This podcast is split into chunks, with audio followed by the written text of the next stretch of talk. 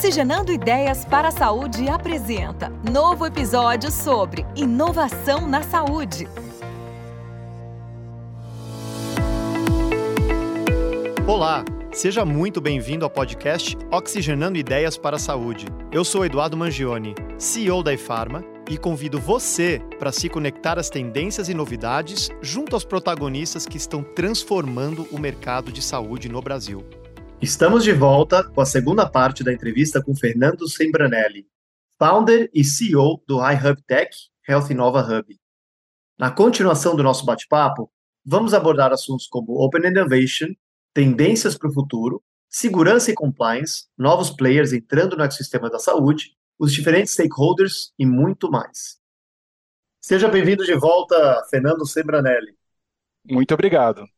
Fernando, vamos começar então com essa primeira pergunta que talvez aflija todo mundo que trabalha na saúde, que é como garantir que a inovação na saúde significa o desenvolvimento de novas tecnologias e práticas médicas para o Brasil e não restrinja o acesso da população por causa do custo elevado.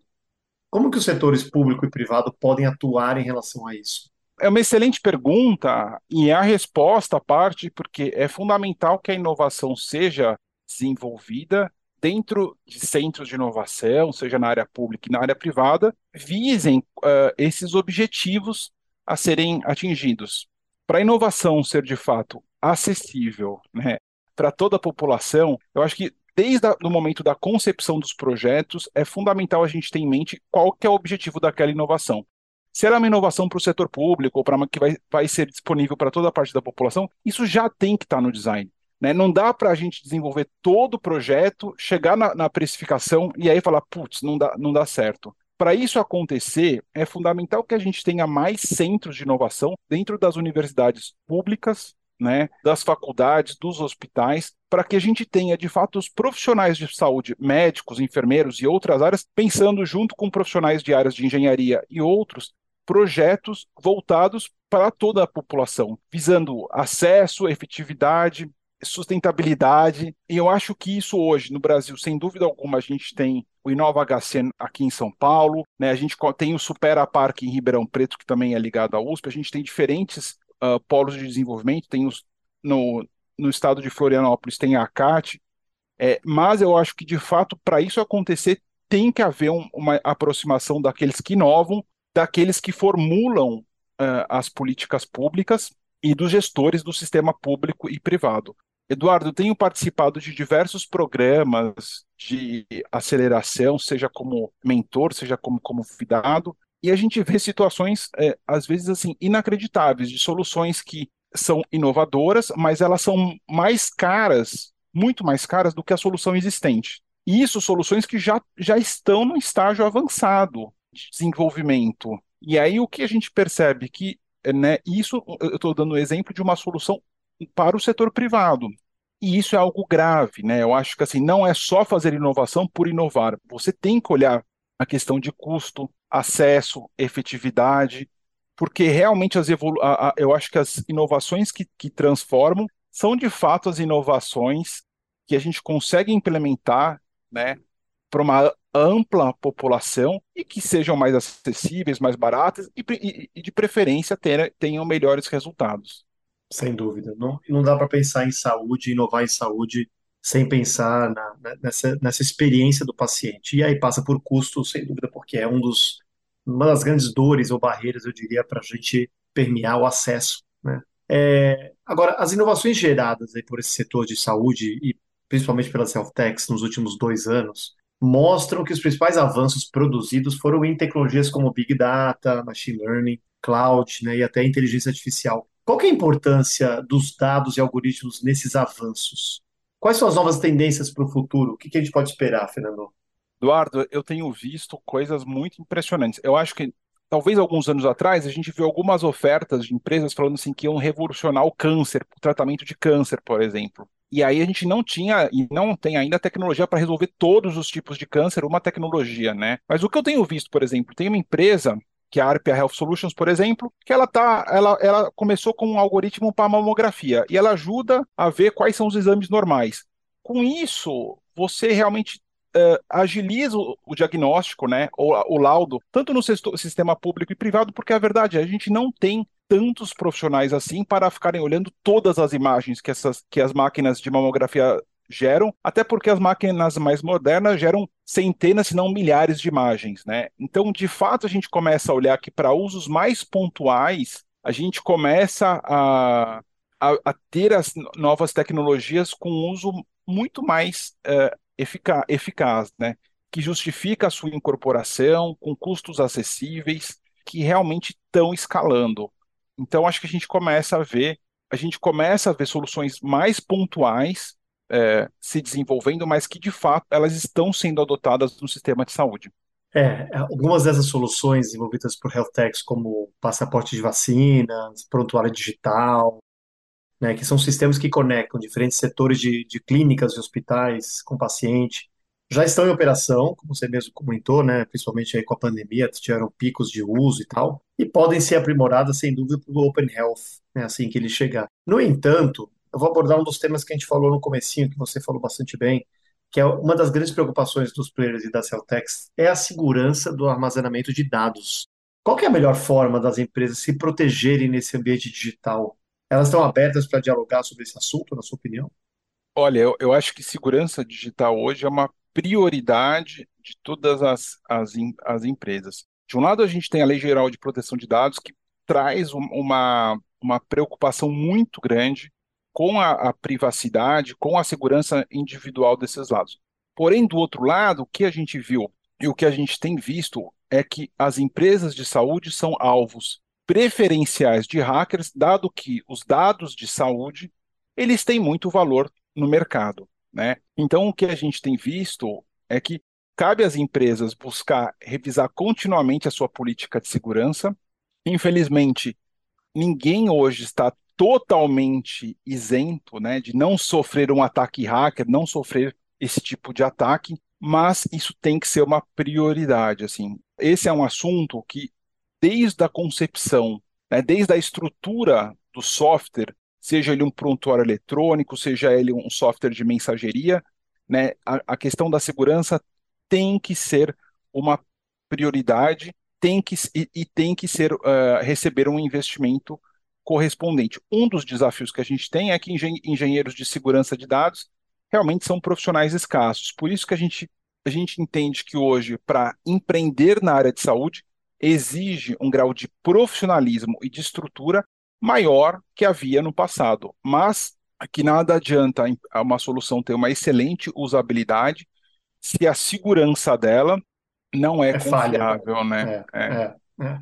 Eu acho que esse é um tema super, super relevante, atual, é, e provavelmente um dos principais, uma das principais discussões dos próximos anos em tecnologia no mercado em geral. Né? A gente, quanto mais é, transforma-se digitalmente, mais a realidade de que os dados estão na nuvem, porém expostos a hacking ou qualquer coisa do tipo, é uma realidade para todas as companhias e, sem dúvida, uma pauta muito complicada, mas muito perene aí para os próximos anos é, para todos os CEOs de todas as empresas. Tá? É, a, gente vai falar um pouco agora de inovação aberta, né? não é Open Health, né? não, é, não confunda com esse termo. Inovação aberta também é conhecida como Open-End Innovation ou Open Innovation, né, que é a característica das empresas em geral se conectarem a hubs de inovação, a, a pequenas empresas, é, para também balancearem um pouco do que, do que fazem ou constroem dentro de casa.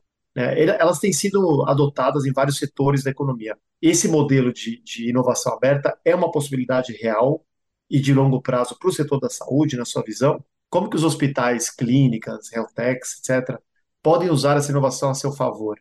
Você é um especialista em Open é, Health, tenho certeza. Sem dúvida, sem dúvida alguma, assim, a gente tem grandes parceiros que participam desses, que lideram esses programas. Recentemente eu estive no, na final do segundo ciclo de, do Health Me Up, que é um programa de inovação aberta de grandes players de São José do Rio Preto, como Unimed, Shift, UltraX, né, e Braille Medicina Diagnóstica, e é impressionante o que, que isso, um programa como esse, a hora que você traz as dores dos clientes é, de um lado e de outro, excelentes startups, health techs, como, é, como isso traz incríveis provocações, né? Como isso mexe com, com as, a, as próprias empresas, isso traz questionamentos, e realmente, assim, isso está crescendo muito. Né? A gente percebe que, inclusive, na, na, no próximo dia 9 de, 9 de novembro, Cássio Espina, que é cofundador da Anjos do Brasil, vai lançar um livro de Corporate Venture ali no Cubo, às 19 horas. E tem uma questão. Bacana. É, assim, as maiores empresas do mundo estão fazendo isso. Aqui no Brasil, saúde está fazendo muito bem, as farmacêuticas estão fazendo, os hospitais, a gente pode falar, o Hospital Alemão do Oswaldo, Oswaldo Cruz, Hospital Israelita Albert Einstein, quer dizer, DASA, Reddor, todos os hospitais estão se envolvendo uh, em, em corporate venture. Em alguns casos, como além das iniciativas de corporate venture, né, as próprias famílias do DASA, os controladores ou do, da Reddor, eles, eles ligaram, criaram fundos de investimento para investir nos projetos, mas independente do setor, é algo muito estratégico. Assim, eu estive lá em Ribeirão Preto semana passada e, e, você vê, e você vê que as grandes usinas está todo mundo querendo se conectar com a, as, as agrotechs, porque a gente também está vendo uma revolução muito impressionante pela tecnologia no agronegócio. Então é, é bastante impressionante. Então, assim, relacionamento com startups tem que ser estruturado, é muito importante ter uma ou mais pessoas que cuidem desse relacionamento, porque tem um ponto, Eduardo, e tem uma, até uma tem um livro que é o Mindset da Inovação. Esse é outro livro que é impressionante, que quem escreveu foi o atual diretor do WhatsApp no Brasil, que ele foi consultor da Accenture. Ele fala no livro dele todos os desafios uh, para você inovar dentro das empresas. E o grande desafio, assim, olha, o programa, o, o Corporate Venture,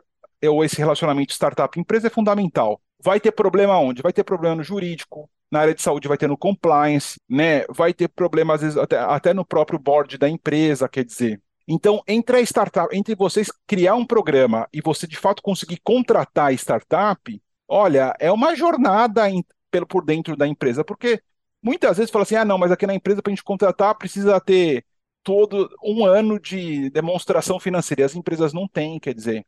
Então, o que, assim, o que a gente vê é um cenário que realmente tem que ter o apoio da alta direção para bancar e para enfrentar todos esses desafios, que vão ser inúmeros. E eu achei o livro incrível porque ó, a gente que trabalha com isso fala assim: e esse, é, é, isso aqui eu já vivi, isso aqui eu já vivi, né? E a gente vê que na prática a questão jurídica ela é importante, assim, né? Eu acho que não é, não a, a minha visão é não é fácil contratar startup nem para fazer POC. Né, que fazer prova de conceito. Sim. Então, acho que é, é por isso que a gente precisa de profissionais aí com experiência né, na área de inovação que gostem desse tema para enfrentar esses, esses, esses desafios. E aí eu vou deixar aqui o, o autor do livro, né, Mindset da Inovação, Guilherme Horn, né? É, a gente gravou. Fica a ele, dica. É um, ele é um cara super bom. Su, o livro é brilhante, assim, mas é super bom. Que legal, que bacana. Deixa eu ficar nessa, nessa nessa mesma linha de, você comentou, né, da dificuldade até jurídica tal, se eu, se eu extrapolar e olhar um pouco da, da legislação brasileira também, de alguma maneira, você acha que ela, ela hoje dificulta a transformação digital das organizações de saúde? O que, que, o que, que você acha que deveria ser revisto? Não imagino que você seja um especialista na, na legislação, óbvio, mas em linhas gerais, talvez o que, que você acha Eduardo, é em, linha, em linhas gerais, a gente tem muita coisa boa na legislação brasileira tem a lei da, né, tem o marco legal das startups, que é algo bastante importante para nós, como empreendedores, é muito importante que haja segurança jurídica para que municípios, estados e a federação contratem soluções de startups, quer dizer, isso é importante. Eu acho que não tem como essa questão, ah, não, só vou vender para o setor privado, quer dizer, o setor público, ele é a maior parte da população, né? Então a gente tem que olhar sempre como é que você dá uh, acesso. E, por exemplo, a gente fez um evento em São José dos Campos, a secretaria, a, secretária de saúde de São José dos Campos participou, e lá eles têm um programa do município de São José dos Campos para contratar startups. A gente encontrou lá uma startup do Polo Tecnológico de São José dos Campos, que é onde está Embraer, Airbus, Boeing, que ela já havia sido contratada pela, pela cidade de São José dos Campos. Quer dizer, isso é para fazer a prova de conceito e agora estava indo para outra cidade do Vale do Paraíba. E isso é fundamental porque ali era uma, claramente uma solução que tinha uh, um claro uso e impacto na saúde pública. Então, mas ela conseguiu ser contratada porque existia já uma, ali uma. Eles estavam fazendo uso de lei de inovação para fazer né, essa contratação. Então você percebe que para às vezes acontecer, a gente não está falando hoje, hoje em dia, não é a questão de valores financeiros, é muito mais se aquele município, se aquela empresa faz uso dessas leis que já de uma dessa infraestrutura legal que foi feita, né? Porque às vezes você quer fazer uma contratar uma startup, mas quer fazer licitação, quer dizer, eu acho que tem que fazer quando tem que fazer, mas quando é uma coisa muito inovadora, né?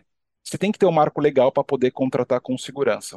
E Fernando, é, só para fechar também agora o, o círculo com profissionais de saúde. A gente sabe que o mercado está super concorrido, é um mercado dinâmico.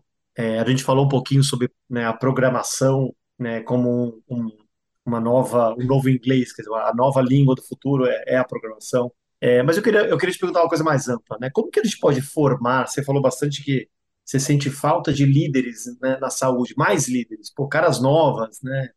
Como que a gente pode formar novos líderes? Principalmente quando a gente olha os atributos, os skills de um profissional do futuro. O que, que você acha que ele precisa ter? Excelente pergunta. Resposta difícil, porque na prática, hoje, tenho colegas radiologistas que se desenvolveram na área de inteligência artificial e hoje lideram áreas né, em grandes grupos. Tenho colegas que são gestores, tem colegas que trabalham na área de inovação. Quer dizer, o que a gente vê é que, de fato, a pessoa precisa se desenvolver. No que ela precisa se desenvolver, eu acho que não é tão, como fala, não é tão rígido, né? No meu caso, eu tive que, eu tenho uma vocação para, eu sou muito forte em comunicação e, e relacionamento com pessoas, quer dizer, então eu tive que me desenvolver uh, nessas duas habilidades. E aí tem uma questão que hoje em dia passa por você entender como se comunicar através das redes sociais, digitalmente, né? Isso é algo assim que eu acho que eu, a gente a gente começa a ver que hoje a nossa marca é cada vez mais online, né? Mas eu acho que, eu, de um modo geral, o que, que eu vejo hoje? Eu ve, a gente vê hoje muitas possibilidades, quer dizer, existem, uh, a gente, a gente acompanha, eu acompanho a trajetória de muitos profissionais, eu acho que tem que ser algo que você goste, né, além da sua formação, algo que, que você goste muito, que você tenha um compromisso de longo prazo, que você busque experiências práticas, mas também, né, formação, e que de fato e eu acho que tem agora eu acho que tem alguns pilares, né? No meu caso, para mim foi muito importante é, aprender a, a, me comunicar melhor, né? Usar os analytics para entender o que, que você, como é que você gera mais impacto. E eu acho que a gente tem que saber desenvolver, no meu caso, desenvolver projetos, né? Eu acho que o grande desafio que a gente vê, por exemplo, eu quando eu fiz, eu fui fazer o, eu fiz uma formação, uma especialização em administração aqui no Brasil onde a vivência prática foi muito boa, a vivência teórica eu achei ainda uma visão muito, talvez não tão alinhada com os meus objetivos. Quando eu fui para fora, eu passei por muitas vivências práticas, mas muito também lá quando eu fiz MBA nos Estados Unidos, muita coisa eu tive que trabalhar em equipe para resolver. Não era aquela questão como a graduação de medicina que você resolve tudo sozinho. E isso, para mim, Eduardo, teve uma, uma, uma vez que eu fui fazer um treino, um final de semana no exército americano, eu consegui, ó, falou, ele me deu um feedback assim, você ficou em penúltimo lugar, porque eu era muito ruim de trabalho em equipe. Então, isso é interessante, assim, que às vezes a gente acha é. também, né, essa questão de desenvolver os soft skills é, é muito importante, assim, né? É muito importante. Eu acho que as pessoas não falam muito sobre isso, né? Porque a gente fica muito no técnico, né, Fernando? E na hora, na hora do dia a dia, da prática, não é tanto o técnico, né? É muito soft skill. Um deles você comentou, né? O outro diria também que pode a própria resiliência hoje em dia. Hoje em dia as pessoas têm que entender né, que não tem só tempos de sol, né? Tem muita tempestade, tem muita chuva. A gente tem que aguentar muito. A vida cobra. A vida não é fácil. A vida profissional não é fácil. É uma, é uma construção. Para você ter sucesso, você vai ter N falhas.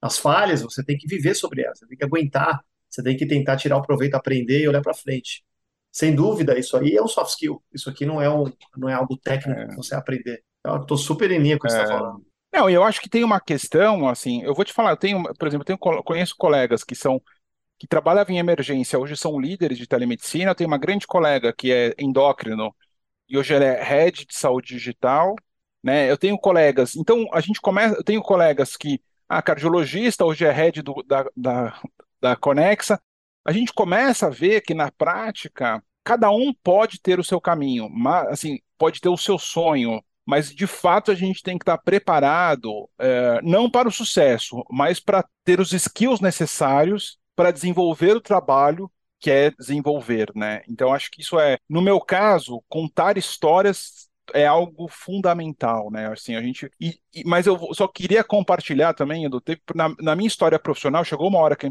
eu estava com uma crise com meu sócio, aí a gente trouxe uma coach e ela fez depois várias sessões de, de, conver, de, conversa, treinamento, enfim, e ela chegou em duas conclusões. Falou assim: olha, você chegou assim, você e seu sócio não têm mais condição de seguir juntos, concordei, foi, foi um bom diagnóstico, concordei. Mas ela falou assim, e aí ela deu um feedback, falou assim: olha, mas você é um hub, de, você é um hub, né, de, de conviver com as pessoas tal. E a partir desse diagnóstico, eh, de relacionamento e de sociedade e também de perfil profissional, eu tive uma capacidade de me reinventar e aí nasceu o Health Nova Hub, uma empresa que exigiu muito trabalho, né, que a gente começou desde 2016, mas também muito alinhada com a minha personalidade. E isso é algo que eu falo assim, olha, desde o logo até as cores, está muito alinhado, né? Eu falo assim, não é nem assim, está muito alinhado com, com os meus valores que, e é uma empresa muito baseada em construção de ecossistema, né? E a gente começou a entender e é de fato, a gente quer de fato desenvolver relações de longo prazo com as pessoas, tal. E isso eu acho que o autoconhecimento é algo importante. E aí nesse contexto eu vejo que, puxa, essa questão de saúde mental não é só assim, tem que cuidar mesmo. Eu acho que é uma prioridade, mas acho que quanto mais a gente se conhece, mais a gente entende aquilo que nos traz né, uma profunda alegria, satisfação, é, é fundamental para a gente ter, conseguir ter um impacto uh, maior no longo prazo, né? E eu trabalho, eu tenho muitos empreendedores que a gente acompanha que tiveram as suas vivências e a partir daí começam a desenvolver projetos muito alinhados, o que não é fácil, o que não, não, não quer dizer que seja fácil, né? Sem dúvida, sem dúvida. Né? A vida profissional é uma grande maratona. Né? Então, é isso aí. Acho, acho que é super bacana. Agora, para finalizar, infelizmente, aqui nossa conversa, que está muito boa, eu queria te fazer uma última pergunta, que é uma pergunta difícil, mas quais seriam os seus planos para continuar sendo um dos grandes protagonistas dessa mudança aqui hoje no Brasil? Hoje, sem dúvida, não, sem dúvida nenhuma, hoje, é, para mim, assim, eu falo, eu falo de saúde, mas cuidar da minha saúde, né, cuidar da minha saúde, cuidar da minha família, né, eu acho que são, são, são os pilares fundamentais eu acho que a gente viveu um, um período de pandemia com muita restrição, né? E isso também me, fa me faz muito valorizar a importância dos encontros pessoais, assim, né? Eu acho que a gente tem muito para trocar. E nesses encontros pessoais, pessoais, ou mesmo nessas conversas mais dedicadas aqui digitalmente, a gente acaba trocando, aprendendo mais sobre as pessoas, né? Porque eu acho que é um pouco disso, né? Eu acho que a gente tem que estar tá sempre com a, a, oportunidade de aprendizado. Não sei se vocês vão estar tá na. Né? Eu vou estar tá na Brange pela primeira vez esse ano, recebi o convite e falei, putz, acho que é super importante, porque de fato a gente escuta, conversando com o Anderson, assim, né, o Anderson Mendes, presidente da Unidas, você vê que tem grandes desafios pela frente, né? E eu acho que a gente não, e aí eu comecei a entender também que não é o meu papel chegar com soluções prontas, mas ter a sensibilidade de escutar, ter empatia, né? Como de fato, como um profissional de saúde. E a partir disso a gente começa a, a pensar nas, na, na, nas possíveis soluções e eu acho que muita coisa se resolve com um ótimo diálogo, assim, né? Mas do, da nossa trajetória, Edu, eu acho que durante muito tempo a gente olhou muito para fora. Ah, vamos fazer missão para os Estados Unidos, Canadá, China. Hoje a gente vai voltar para ir para fora, mas é ter uma profunda, um profundo conhecimento do que está acontecendo no Brasil, quais são, né, é, os fatores que vão acelerar, quais são os detratores, quais são as soluções nascentes, entender de fato esse ecossistema, né? Eu acho que isso para nós é um é algo fundamental. E para finalizar, assim, eu acho que eu sou um grande otimista do que tudo que está acontecendo. Acho que realmente quando a gente começou há 12 anos atrás, parece pouco tempo, muita coisa evoluiu, né?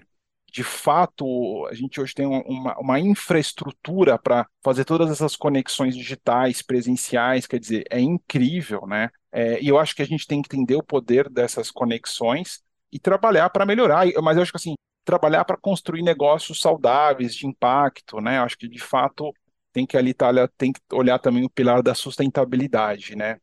Fernando Sembranelli é médico formado pela Unifesp PPM, com residência médica e administração hospitalar pelo HC, FMUSP e MBA pela Duke University, com foco em Healthcare Management. Ele foi cofundador do Empreender Saúde, gerente do Centro de Inovação do Hospital das Clínicas da Faculdade de Medicina da USP, partner na Life Healthcare Media, responsável pelo Saúde Business e Healthcare Innovation Show para Informa Markets. É founder e CEO do HighHub.tech e Health Innova Hub, ecossistema digital de inovação em saúde, que tem como missão desenvolver líderes inovadores em saúde. Fernando, muito obrigado por participar do nosso podcast. Foi uma conversa incrível.